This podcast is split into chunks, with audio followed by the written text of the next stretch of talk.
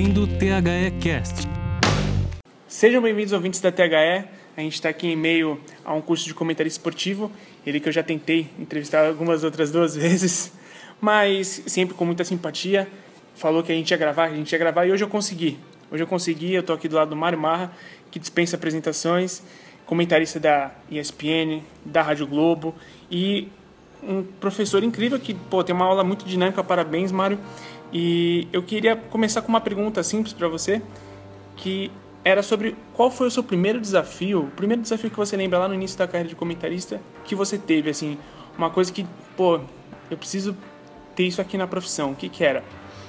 Bom, prazer estar aqui, né? Eu fugi das outras vezes, não fugi não, é porque normalmente eu tinha que sair daqui correndo para para TV ou para rádio, para algum jogo. Não, a gente entende. É... Bom, acho que o primeiro desafio era que, bom, eu não era jornalista, eu não era jornalista, muito menos jornalista formado. Certo. Primeiro era entender o que estava acontecendo aquilo ali, porque eu fui como convidado, e depois o desafio se tornou é, o suor, porque aí eu entendi que eu tinha que fazer o curso de jornalismo. Certo. E aí fui, é, tinha um outro emprego, então foi difícil, foi pesado. E aí foi um desafio físico mesmo. É, hoje em dia, e olhando lá para trás, eu sou muito diferente do que eu era. Acho que tem uma questão de amadurecimento pessoal, acho que tem uma questão de vivência, né? já são 18 anos nisso. Então você começa a. Antes eu tinha algumas necessidades que acho que hoje não tenho.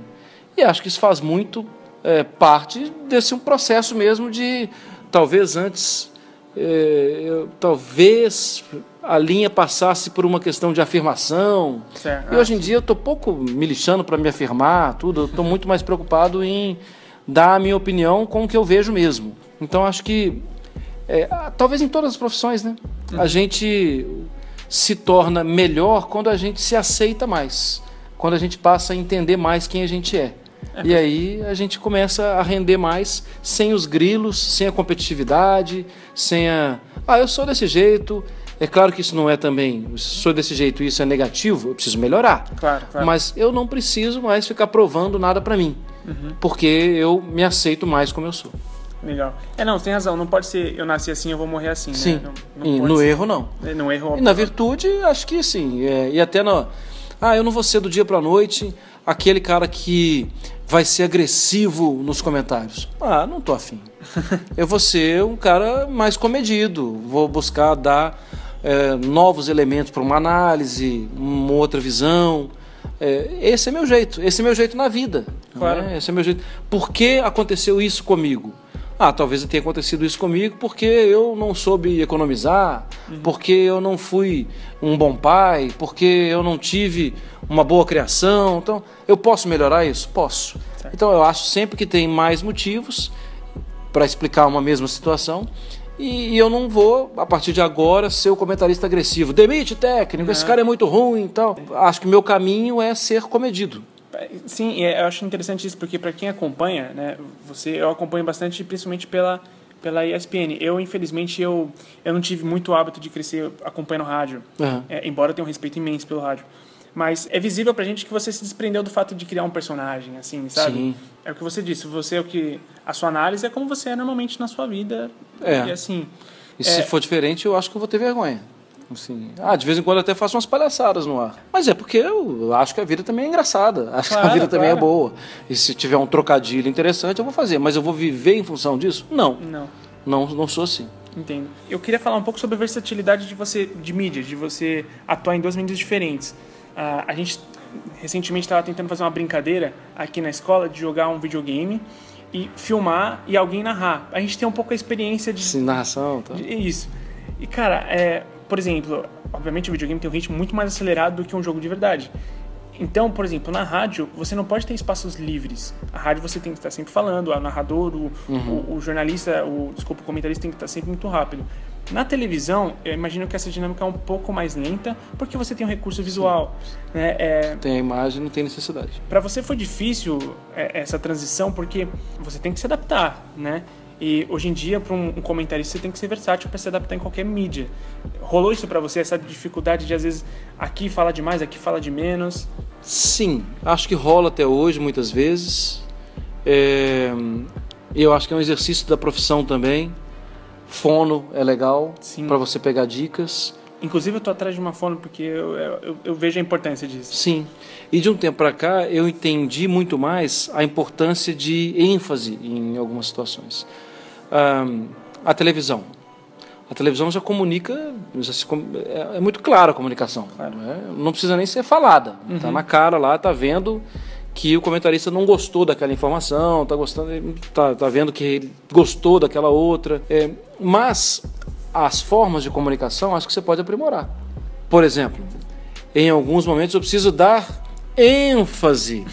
Então, na fala mesmo, né? Claro. E na, na rádio e na TV, eu acho que com as suas especificidades, ainda é preciso melhorar na rádio, ainda é preciso melhorar muito na TV. E o- como é preciso melhorar na rádio depois de tantos anos? É, sendo mais comunicativo. A- a- o que comunicava muito há 10 anos, hoje comunica menos. Então, talvez tendo uma linguagem mais compreensiva, talvez. Eu acho que é importante.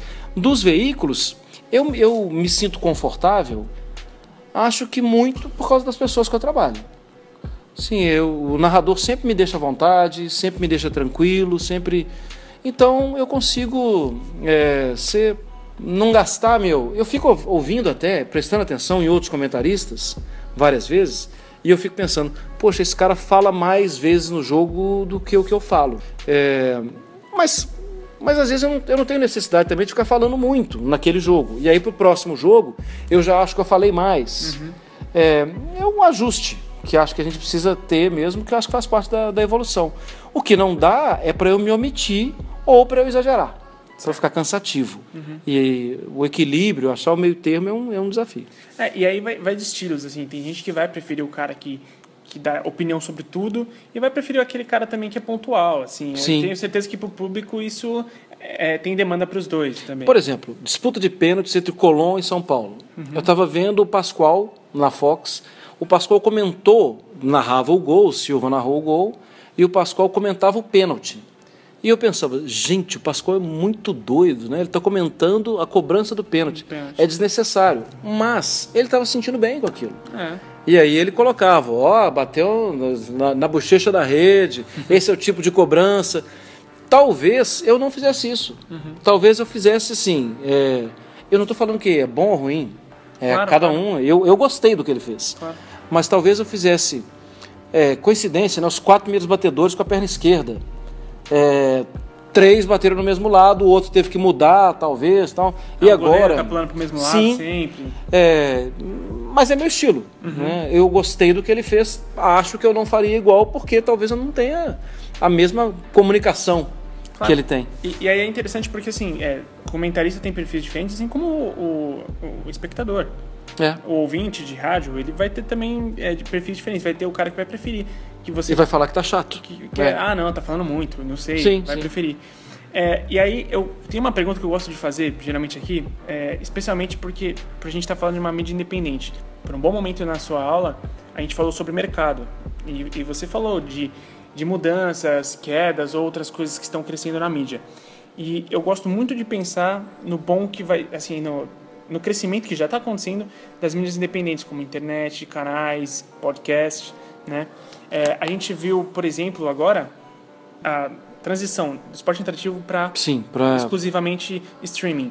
E um, um- um canal de YouTube que estava crescendo absurdamente, que era aquela rede contínua e fazia transmissão nos estádios, só não transmitia o jogo porque não, não tinha direitos, mas fazia narrações. E o narrador, o Gabriel Dias de lá, foi contratado pela Jovem Pan recentemente. O menino tem 21 anos, ele é mais novo que eu.